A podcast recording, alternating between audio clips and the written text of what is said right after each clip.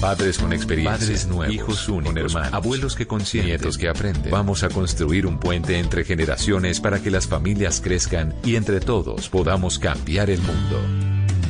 Aquí comienza Generaciones Blue, con testimonios, guías, expertos e invitados que nos ayudarán a mejorar la vida en familia y las relaciones entre sus miembros. Generaciones Blue, estamos cambiando el mundo. Generaciones Blue, por Blue Radio y bluradio.com.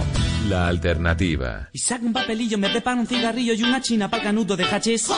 Saca ya la chinatron, venga ya esa chinatron, quémame la chinatron. ¡No hay china! Saca un papelillo, me prepara un cigarrillo y una china para canudo de hachís.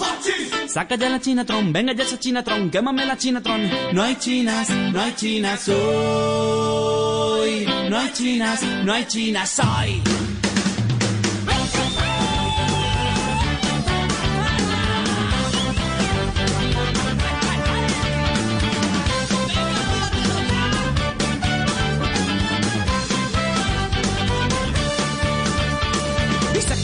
Me prepara un cigarrillo y una china para canudo de hachís. Saca ya la chinatron, venga ya esa chinatron, quémame la chinatron. Saca un papelillo, me prepara un cigarrillo y una china para canudo de hachís. Saca ya la chinatron, venga ya esa chinatron, quémame la chinatron.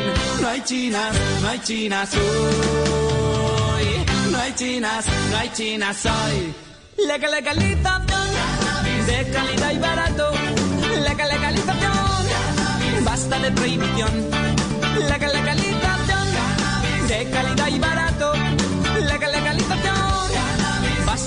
Prohibición. ¡Arriba!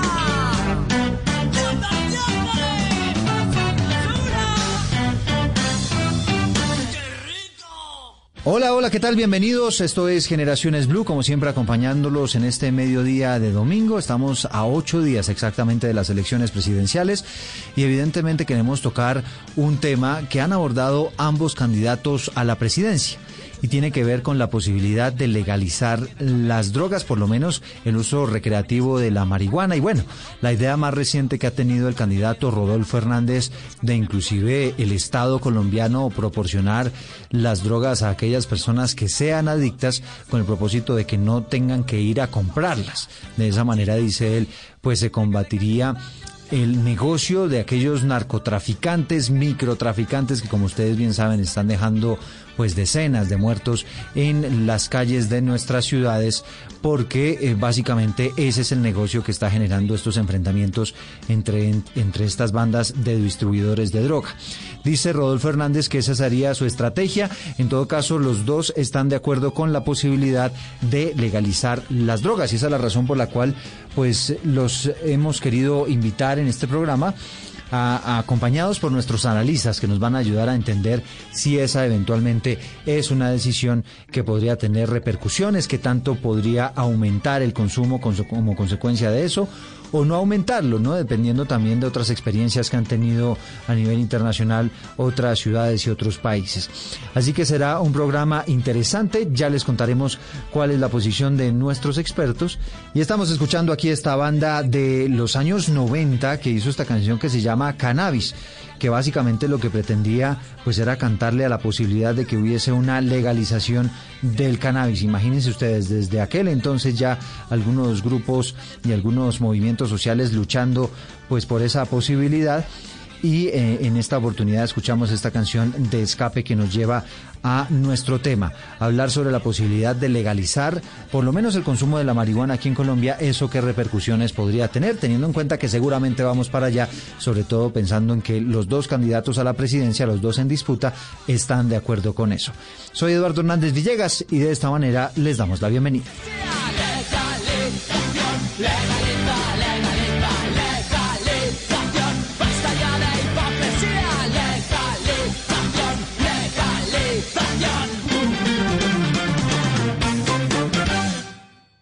Esto es Generaciones Blue. Y como la idea también es vincularlos a todos ustedes en esta conversación, pues queremos que participen con numeral Generaciones Blue en nuestra cuenta en Twitter, en arroba Blue Radio Co. ¿Está de acuerdo con que en Colombia se legalice el consumo recreativo de la marihuana, como prometen los dos candidatos a, a la presidencia? Sí, el 65%, no el 35%. Es un tema que aunque se inclina la balanza ante la posibilidad de que la gente esté de acuerdo con eso, pues vemos que en todo caso es un asunto que todavía divide muchas opiniones. Nos dice Don Gato, por ejemplo, no debe ser legalizada por policías y militares asesinados en la lucha contra el narcotráfico, por los jóvenes adictos en todo el mundo, por la destrucción de la familia y la sociedad. Se necesita dinero para atender a las personas con problemas de adicción. Nos dice Brian Medina, sí, ya es hora de que dejen tanto tabú con este tema es hora de sacarle provecho tanto al cultivo, ponerse a facturar con ello y sería un gran ingreso para el país que es lo que plantean algunas de las personas que dicen, hombre, pues ya sería hora de legalizar ese consumo recreativo de la marihuana, sacarle un provecho económico y que inclusive eso sirva a las finanzas de la nación. Estamos en contacto en este mediodía con nuestros invitados. Por un lado, Laura Villamil, ella es médica psiquiatra de la Fundación Universitaria Sanitas. Eh, está entrenada en toxicomanías en el Hospital del Valle de Hebrón en Barcelona, pero además trabaja en el Hospital Simón Bolívar, tiene un magíster en nutrición clínica de la Universidad de Valencia. Doctora Villamil, un gusto tenerla con nosotros. Buenas tardes, Eduardo. Gracias por la invitación a tu programa. Y también saludamos a esta hora a Guillermo Alonso Castaño Pérez. Él es médico PhD y magíster en drogodependencias, especialista en patología dual. Es coordinador de la maestría en drogodependencias y docente investigador de la Facultad de Medicina de la Universidad CES. Y para nosotros es un gusto tenerlo con nosotros. Doctor Castaño, bienvenido. Gracias, Eduardo, por la invitación. Un saludo especial para usted, para la doctora Villamil y para todos los oyentes. Pues la, disyuntiva es esa y quisiera arrancar, doctora Villamil, para que nos hable usted un poco de qué opina de esa posibilidad de que en Colombia se legalice el consumo recreativo de la marihuana. Mira, definitivamente como psiquiatra y pues de acuerdo a la evidencia existente y a estudios robustos, eh, a mí personalmente es una situación que me genera mucho, mucho temor, ya que definitivamente a nivel mental el consumo de marihuana pues genera efectos negativos. Eh, en un principio tú hablabas de la parte económica y es verdad que posiblemente vender marihuana va a generar más ingresos, puede generar em, dinero para el manejo de otro tipo de, de, patologías, porque sabemos que lo que se vende en alcohol, cigarrillo, eh, se utiliza para la salud en Colombia, pero me parece que no podemos tapar un hueco abriendo otro. Entonces, en este caso, sí, le podríamos dar manejo a los pacientes con cáncer o con VIH, pero hay una gran cantidad de pacientes que consumen marihuana y que pueden desencadenar patología mental. ¿Sí? Entonces, definitivamente eh, es, es una situación que uno debe poner en una balanza y, y en mi punto de vista es realmente preocupante porque, claro, no todo el mundo, pero sí hay un porcentaje alto de las personas consumidoras que desarrollan episodios psicóticos, eh, bueno, patología mental en general, y esto pues genera un impacto en la funcionalidad, en la también en los nivel, en los días de, incapacidad de una persona, de la incapacidad para poder estudiar, laborar. Y esto personalmente me, genera gran preocupación. Le, quería preguntar sobre eso, doctora Villamil, de acuerdo con los estudios que usted nos está mencionando, los estudios propios, ¿qué tipo de efectos puede tener el hecho de que una persona consuma eh, eh, frecuentemente marihuana? Pues mira, definitivamente cuando una persona eh, consume marihuana, va a haber eh, una alteración en, el sistema dopaminérgico, va a haber una liberación exagerada de este neurotransmisor a nivel cerebral. Eh, y esto, si tú tienes la predisposición genética, pues puedes desarrollar desde un episodio psicótico, que es un episodio donde te sales de la realidad, alucinas, tienes ideación delirante paranoide y que puede durar desde unos minutos hasta, hasta unos días, hasta empezar a sufrir de, esquizofrenia, trastorno afectivo bipolar, eh, ansiedad, trastorno esquizoafectivo, bueno, todas las patologías del, del corte psicótico en psiquiatría. ¿sí? Pero hay quienes dicen, doctora Villamil, que, que lo mismo puede ocurrir eventualmente con el licor, que el licor inclusive es, es más perjudicial que la misma marihuana. Usted es la experta, yo solamente estoy planteando la pregunta que hacen algunos. ¿Qué, qué respondería sobre eso? Pues que es verdad, está legal el licor, pero pues es malo. Pero eso es algo que todos sabemos que finalmente eh, el que consume termina eligiendo si quiere hacerse daño o no quiere hacerse daño. De hecho, sí, ya también está mandado a recoger el hecho de que tomar una copa diaria de vino es positivo. No, eso es completamente negativo. Claro, uno podría pensar que entonces eh, se, ha, se ha legalizado el alcohol buscando evitar el alcohol adulterado, ¿sí? Pero pues esto finalmente no muestra que, el alcohol sea, sea bueno, el hecho de que sea legal, ¿sabes? Entonces, pues sí, se puede legalizar la marihuana, pero pues no, no quiere decir que sea buena para la salud en ningún momento, como los cigarrillos, también son legales, pero si usted va y compra una caja de cigarrillos en una tienda, gran parte de la caja muestra fotos de cómo pueden quedar las personas, tampoco, tampoco es bueno, ¿sabe? Eh, y tampoco quiere decir que esté generando un impacto positivo en la gente que lo consume ya siendo estas sustancias legales. Sí. y a, su juicio, doctora Villamil, ¿legalizar la marihuana haría que más gente la consuma? Pues definitivamente hay muchas personas que dentro de, hablo por mi consultorio, yo recibo bastantes pacientes con, con consumo de sustancias eh, que me dicen que, que es muy fácil conseguirla, otras personas me dicen que no, que no es tan sencillo, pero lo que pasa es que cuando la legalizan, posiblemente la calidad de la marihuana va a ser mejor. Y hay estudios actualmente que muestran eh, específicamente en Ámsterdam, por ejemplo, que es uno de los países donde se manejan todos los tipos de marihuana, que pues ya está legalizada y que hay una marihuana eh, pues pura con un alta con altos niveles de THC donde definitivamente los pacientes sí tienen eh, más consumo y aparte de tener más consumo, tienen más episodios psicóticos debido a la calidad de la marihuana que, que consumen, porque es más pura. Entonces, pues realmente me, me, parece preocupante por este por este par de situaciones. Que sea más pura es más genera mayores efectos para la mente, para la puede tener puede tener mayores niveles de de THC definitivamente esto puede generar más impacto negativo a nivel pues de la salud mental de las personas, claro. Mm. Bueno, eh, doctor Guillermo Alonso Castaño, quisiera escuchar su postura frente a este mismo debate, a lo que estamos planteando, la posibilidad de que se legalice el consumo recreativo de la marihuana. Eduardo, invitados y oyentes, y, y también para la doctora Villamil, pues yo creo que vale la pena, para dar mi opinión, contextualizar un poco las cosas. Yo también soy médico de formación, toda la vida me dediqué a investigar, a formar recursos humanos y, a atender la clínica de pacientes con problemas de drogas. Me formé en España también, en la Universidad Complutense, en drogodependencias, aquí en Colombia, en la Universidad Católica Luis Amigó, eh, luego hice una especialización en patología dual, que es el trastorno por uso de drogas y un trastorno mental asociado. Y tengo un doctorado en psicología de la salud y adicciones.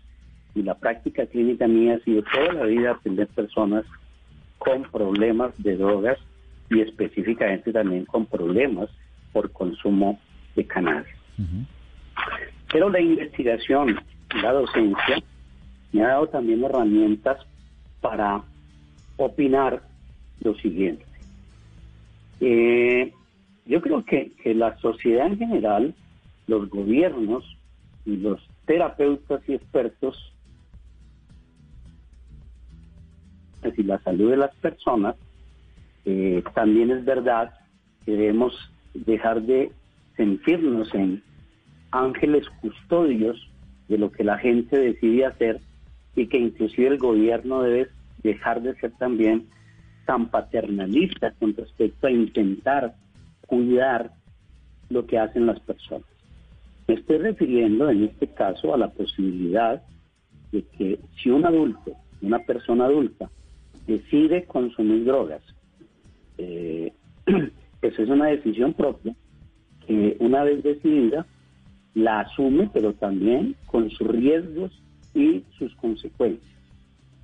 En el sentido del, cannabis y de la marihuana, que yo creo que el mundo entero está yendo hacia la legalización de la marihuana mm, para uso adulto. Inclusive ni siquiera ya se le llama eh, legalización de la marihuana para uso recreativo, sino uso adulto. Y eso se ha venido dando por varias cosas.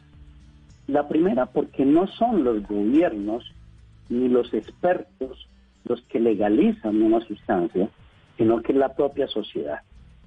Es una sociedad que consume una sustancia, que normaliza el consumo de esa sustancia, que acepta socialmente esa sustancia, que asume, por supuesto, también las consecuencias y riesgos que produce esa sustancia, pero que lo hace. Y luego simplemente los gobiernos, además de eso que hace la sociedad, que en este caso en Colombia hay una normalización del consumo de cannabis, hay una aceptación social del consumo de cannabis para uso adulto, que eso no quiere decir que sea bueno o malo, simplemente eso existe y el gobierno haciendo eco a eso y además a la evidencia científica toma una decisión.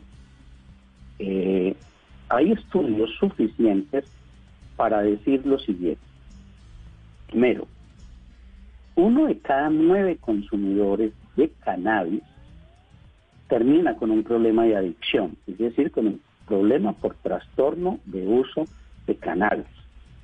Es decir, no todo el consumidor termina con un problema de eso. Segundo, eh, si bien es cierto, la intoxicación con cannabis puede producir cuadros psicóticos, un trastorno psicótico inducido, es decir, producido por la intoxicación de la sustancia, que es muy parecido a una esquizofrenia, eso solamente es eso, cuadro psicótico que mejora dentro de las cuatro semanas siguientes, que mejora rápidamente con un tratamiento, inclusive con bajas dosis de medicamento distinto a la persona que tiene una esquizofrenia. Si bien es cierto que hay un riesgo grande de que un consumidor de cannabis, de marihuana, termine con una esquizofrenia, tiene que cumplir al menos dos de los siguientes elementos. Uno, y fundamental, antecedentes familiares de esquizofrenia. Dos, también fundamental, consumos de marihuana con altos contenidos de tetrahidrocannabinol.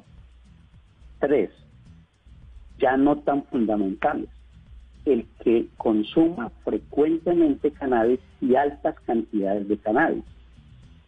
Y quinto, que también es importante, aunque no fundamental, que tenga una edad de inicio muy temprana en el consumo de cannabis.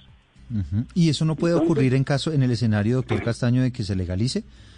Que quizá, pues como ocurre eh, con el eh, licor. Eso sí puede, claro, eso sí puede ocurrir. De hecho, de hecho, fíjese que, que, me da pie usted para, para contarle una cifra, pues a modo de contexto, ya que estamos abordando el tema, y es que en el último estudio del Ministerio de Justicia con relación al consumo de, de, drogas, de, de, sustancias psicoactivas, eh, en una encuesta en Antioquia, en 125 municipios, se encontró que el, consumo promedio está rondando los 13 años.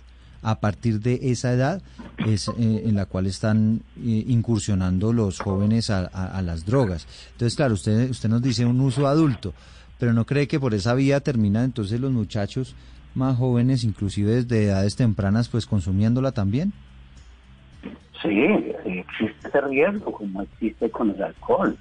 El alcohol en todas las en muchas sociedades es legal, socialmente aceptado, solo permitido consumo a mayores de edad, con restricciones a consumo muy importantes en muchos países, de consumo en sitios públicos y demás.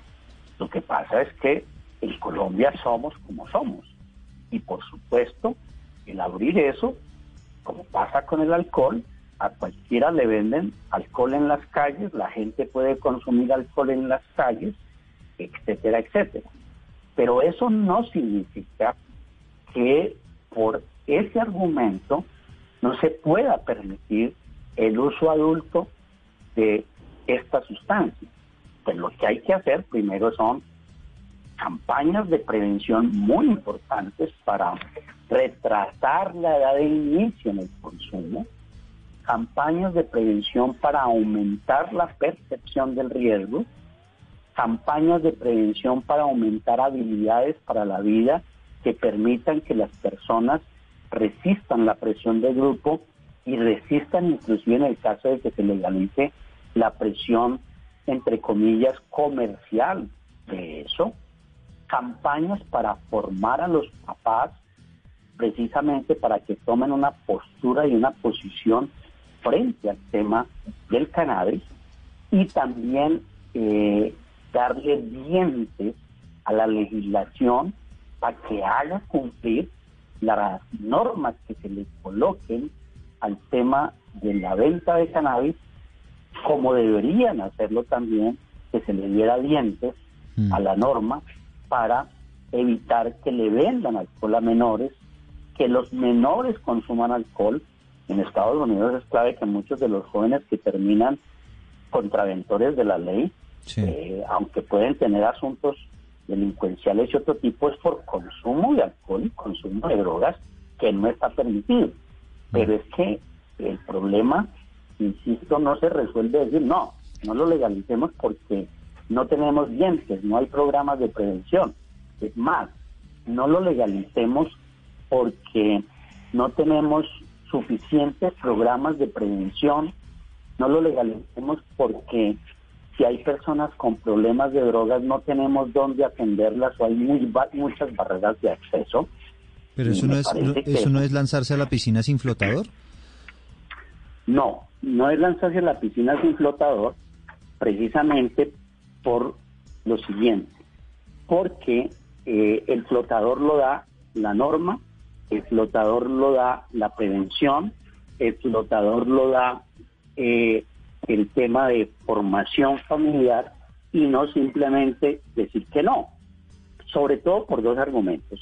Sin duda es muy problemático el consumo de cannabis en los menores de edad, que tiene que ver con un asunto muy particular y es precisamente que el tetrahidrocannabinol, que a propósito, el cannabis tiene 450 sustancias distintas.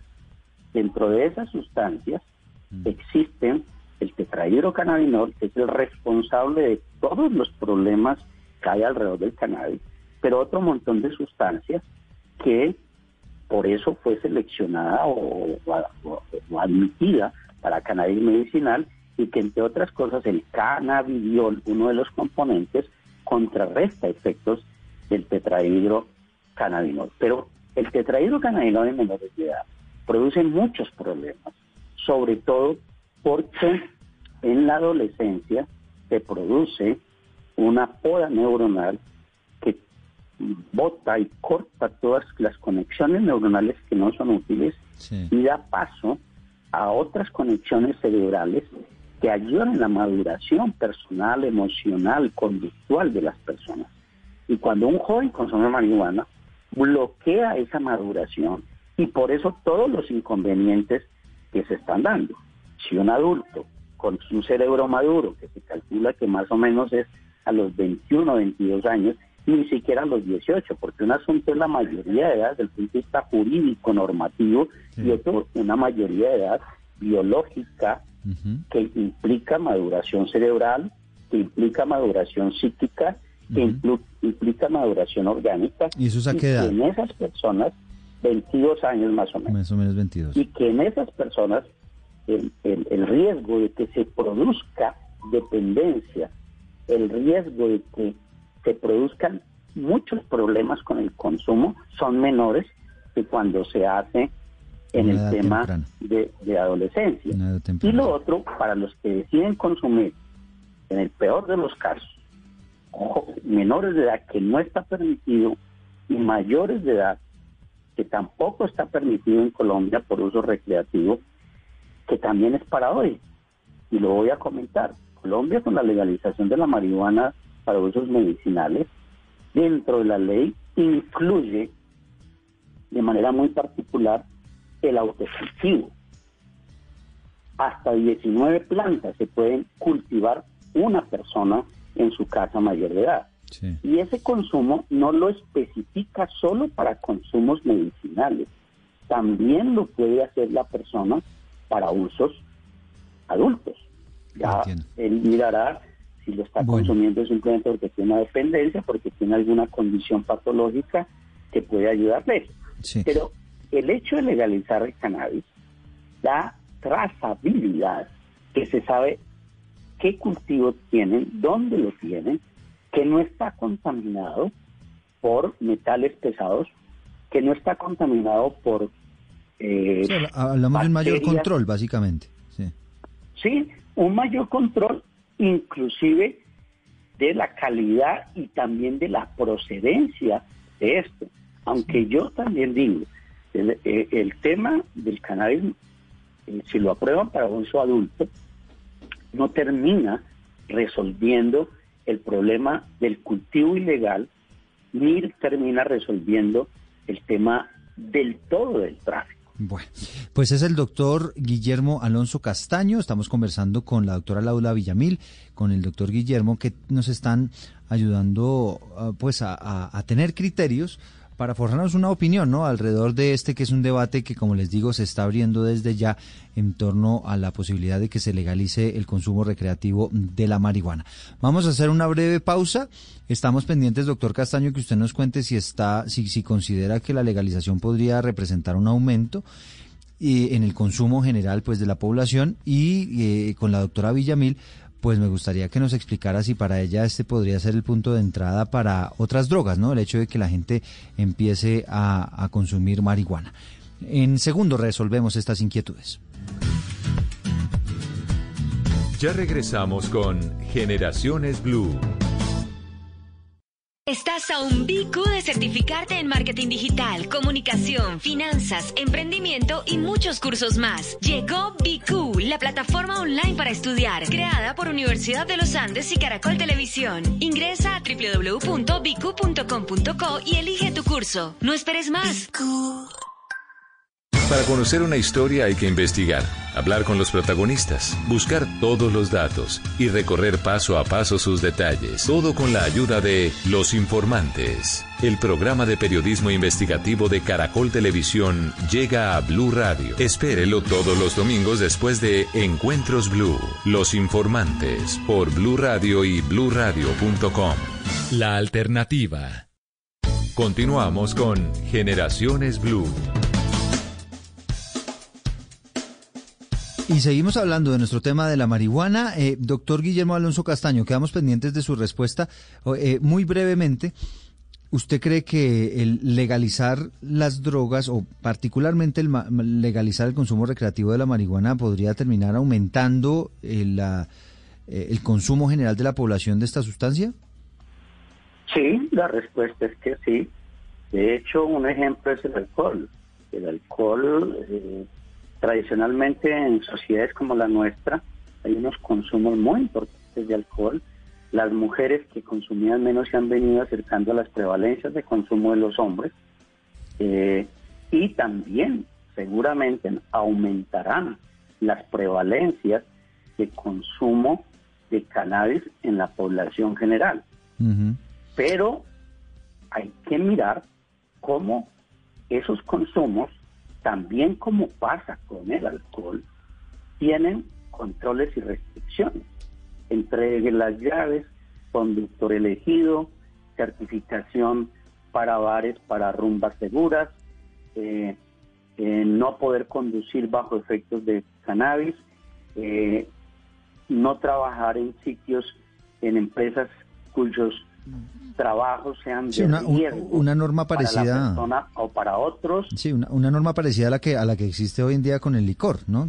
Pensaría uno que se, que sería una una, una normatividad similar. Pero planteaba la doctora Villamil que así como aumenta el número de consumidores, pues también aumenta el número de personas que podrían terminar con, con problemas mentales. eso es muy relativo, lo acabé de explicar, uno de cada nueve terminan con un problema de adicción. Adultos. claro, pero, pero cuando usted está hablando de nueve, pero cuando ya no habla de nueve, sino de millones de consumidores. Ojo, pero es que una cosa es millones de consumidores y una cosa es millones de personas con trastorno por uso de drogas. Si es verdad que un adolescente que inicia el consumo a temprana edad, que consuma cannabis con altos contenidos de tetrahidrocannabinol y que sus consumos sean frecuentes e intensos, ya no es uno de cada nueve, es 25 de cada 100 o 30 de cada 100 que mm. terminan con un trastorno.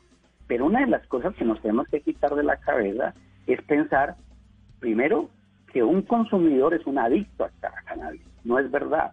Como no es verdad, el 80% de la población en Colombia que bebe y que no somos alcohólicos. Yo bebo, pero no soy alcohólico. y lo mismo va a pasar con el tema de el cannabis.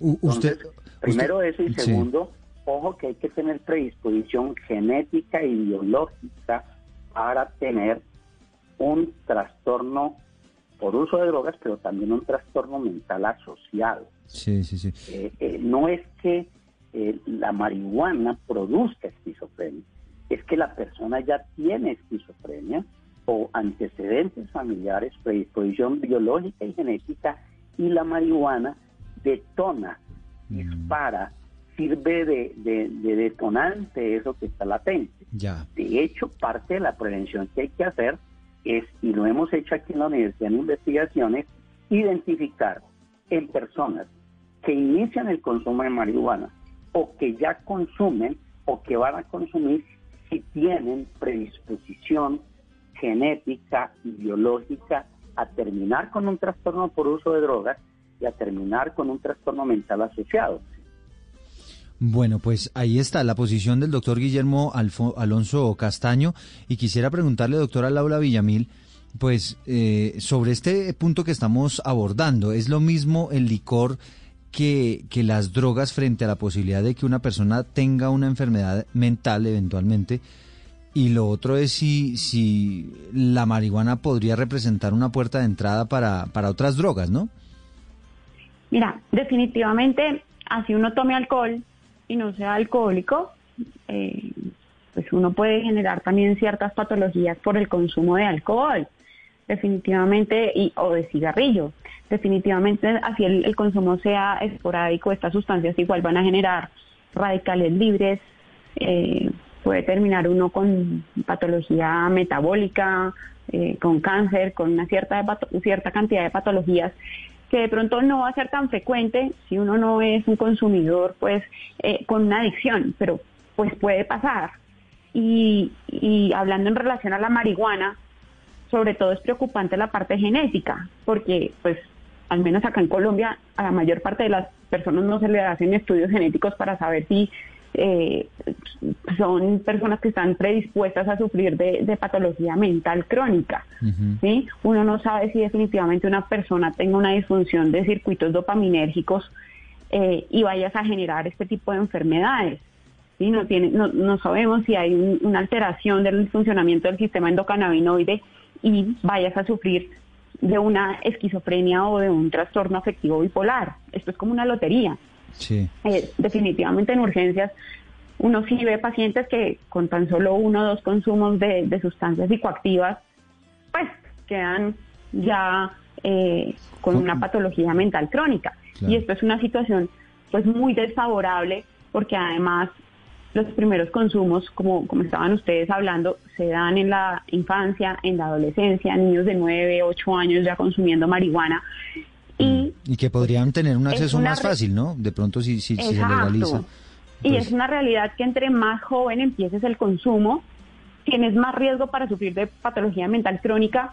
Y si no sufres de patología mental crónica, al menos te vas a deteriorar más rápido. Está comprobado que las personas que tienen de pronto menos sustrato cerebral, menos conocimiento, menos sinapsis eh, neuronales, se van a deteriorar más rápidamente que de pronto una persona que empieza a consumir a los 40, 50 años. Pero fíjese, doctora Villamil, que nos decía el doctor Castaño, bueno, todo eso es cierto y creo que en eso ustedes dos encuentran coincidencias en los efectos, pero, pero decía el doctor Castaño, pues hombre, como, tal y como ocurre con el licor, pues cuando se comienza a comercializar la marihuana se hacen todas estas advertencias, se hacen los programas eh, educativos del caso, en los empaques donde venga la marihuana, pues se advertirá de todas estas eh, eh, repercusiones que puede tener la droga, pero no sé si para usted, doctora Villamil, eso podría ser suficiente, o si usted considera que más bien se debería mantener el, la, el control y la persecución a la marihuana o al consumo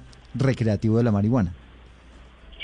Definitivamente eh, me parece que no hacen la educación necesaria. De hecho, eh, ayer que me comentaron acerca de esta entrevista, leía yo un, estudio eh, justamente en Ámsterdam nuevamente, donde incluso viendo un país desarrollado, no se hacían como estos procesos de educación y, de socializar la, información acerca de las sustancias psicoactivas. No, con todo el respeto, de hecho, doctora Villamil, uno, uno como que piensa en Ámsterdam y por allá estos países que son mucho más liberales en estos temas y lo ven como el paraíso de las drogas, ¿no? Es como la percepción que se tiene de que allá todo eso es, es, es libre.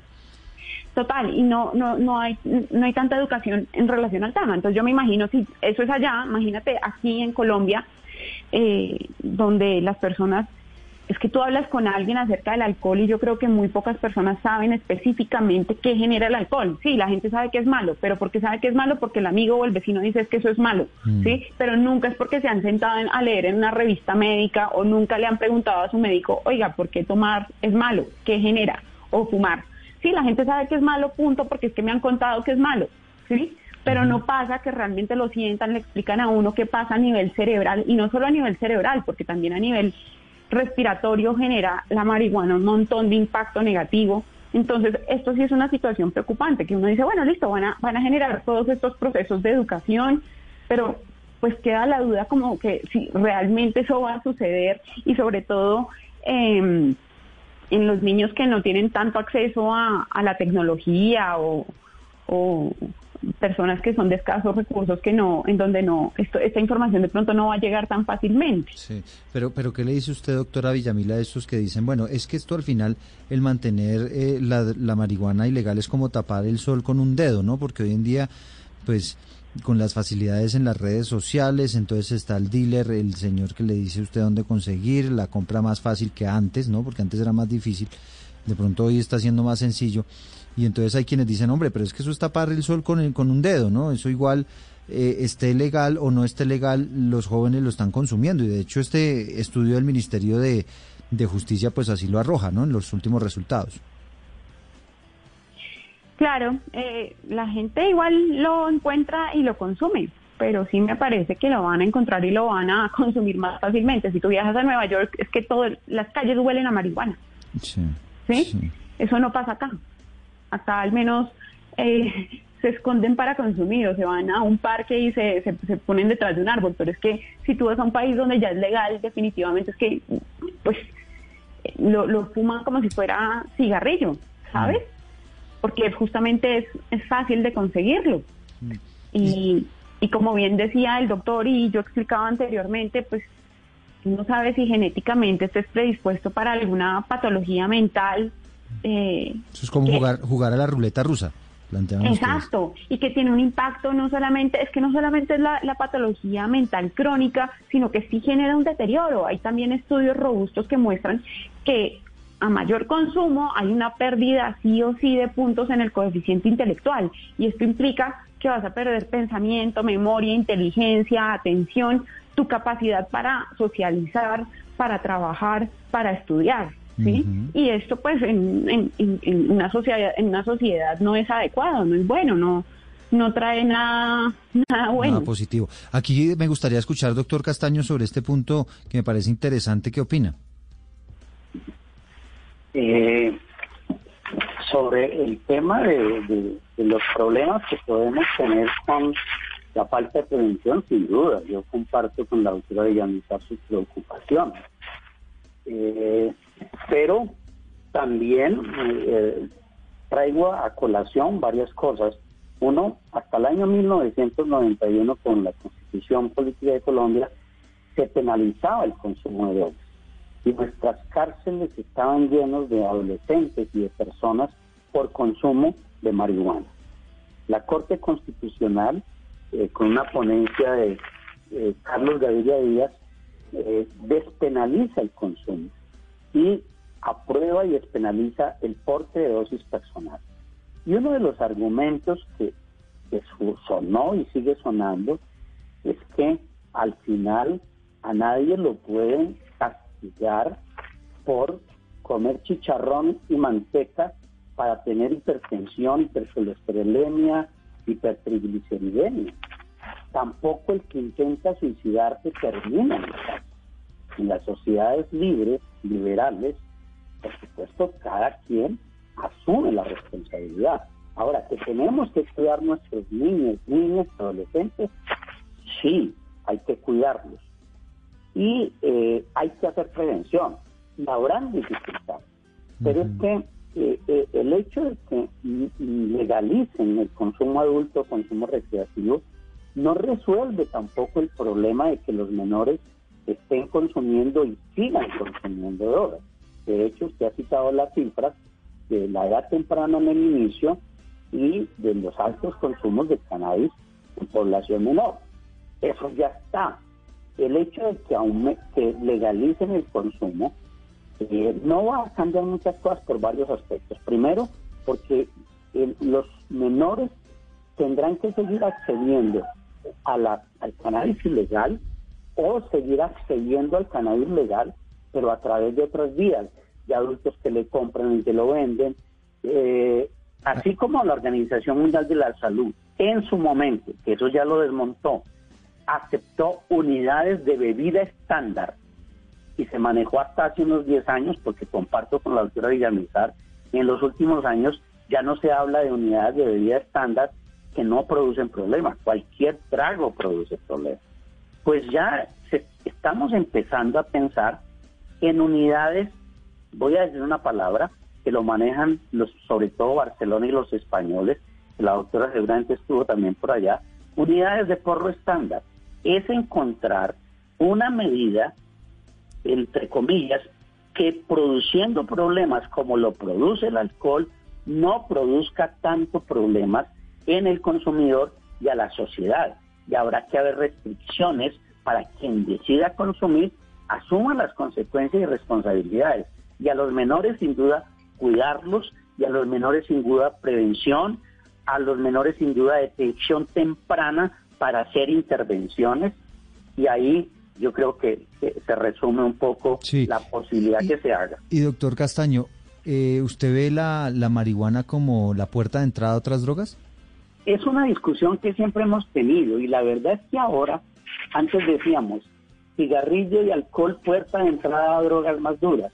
Pues mire, yo también como la doctora hago consulta médica en un equipo interdisciplinario y estamos viendo personas que se introducen en las drogas no por el alcohol ni el tabaco, sino por la marihuana, inclusive por otras drogas, ópera, éxtasis, civil, LSD, ketamina, no necesariamente hay que consumir. Ahora, para llegar a drogas duras, que es un concepto que no está bien manejado desde el punto de vista académico, porque todas las drogas son problemáticas, pero terminar consumiendo cocaína, bazuco y heroína, sí es verdad que el cannabis, en aquel que termina adicto al cannabis, ojo, el que termina con un trastorno de adicción al cannabis, tiene muchas probabilidades de terminar también consumiendo heroína, cocaína y bazuco. Pero el que no termina consumiendo, con un trastorno por uso de cannabis, es decir, con una adicción, la verdad pasa como somos los que bebemos.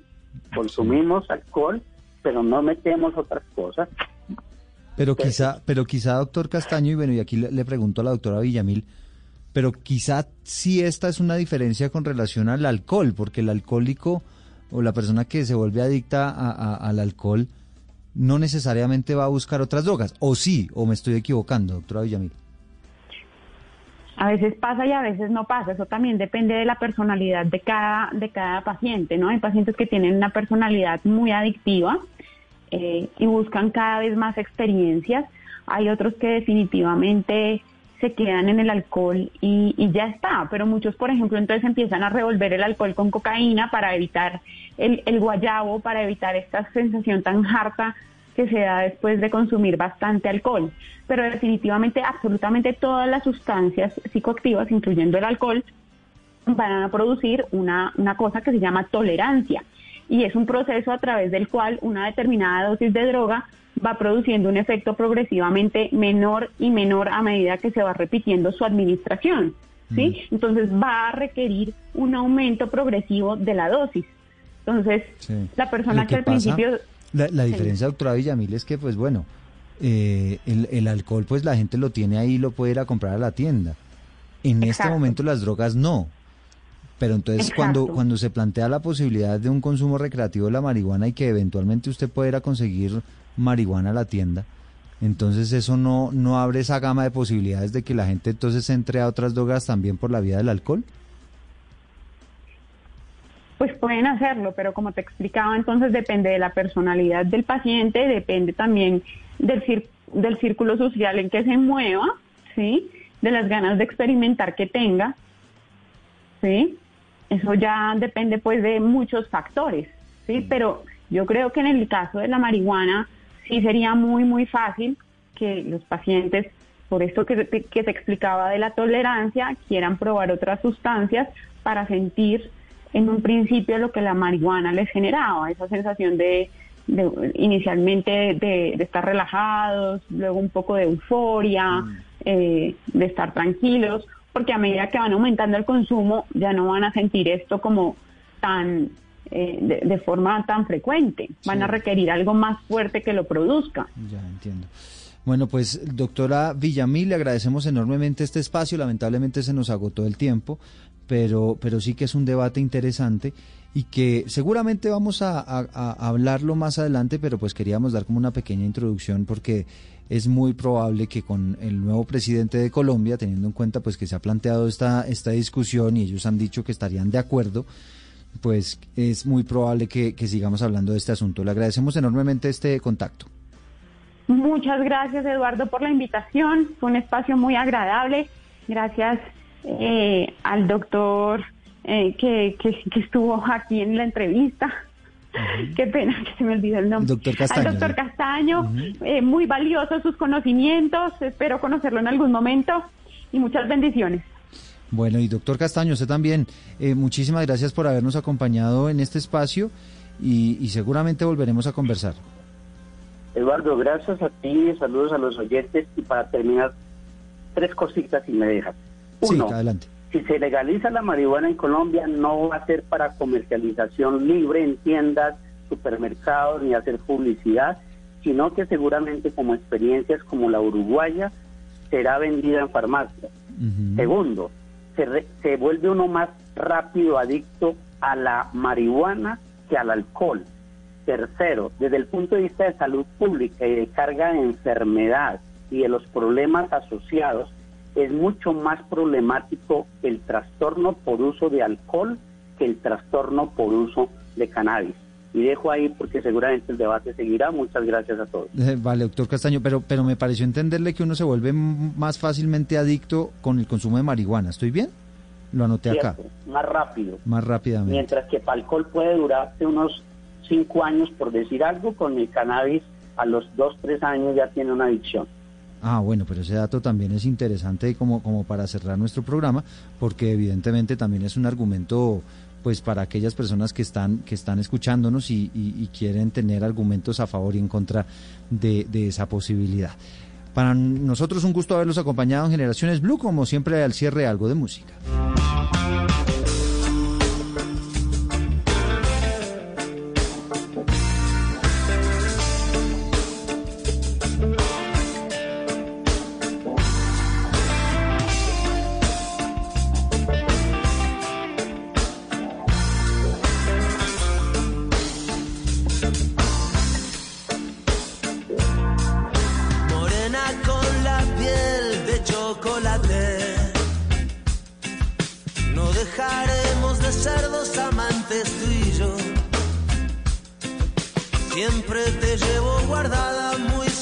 Del corazón, aunque digan que aquí no podemos hacerlo.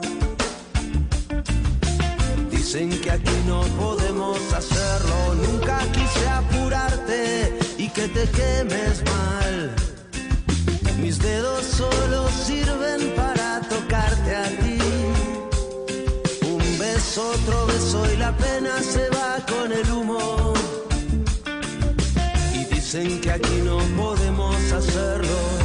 Bueno, aquí no podemos hacerlo, dicen los Rodríguez, que en su momento se pensó era una canción romántica dedicada a alguna chica, pero en realidad cuando ustedes escuchan bien esta letra, pues se dan cuenta que también es una oda, es una eh, casi que homenaje al tema de la marihuana. Así que aquí les dejo. La composición en realidad es de Andrés Caramaro, esta versión es de los Rodríguez. Y con buena música me despido. Esto fue Generaciones Blue. Nos reencontramos el próximo domingo.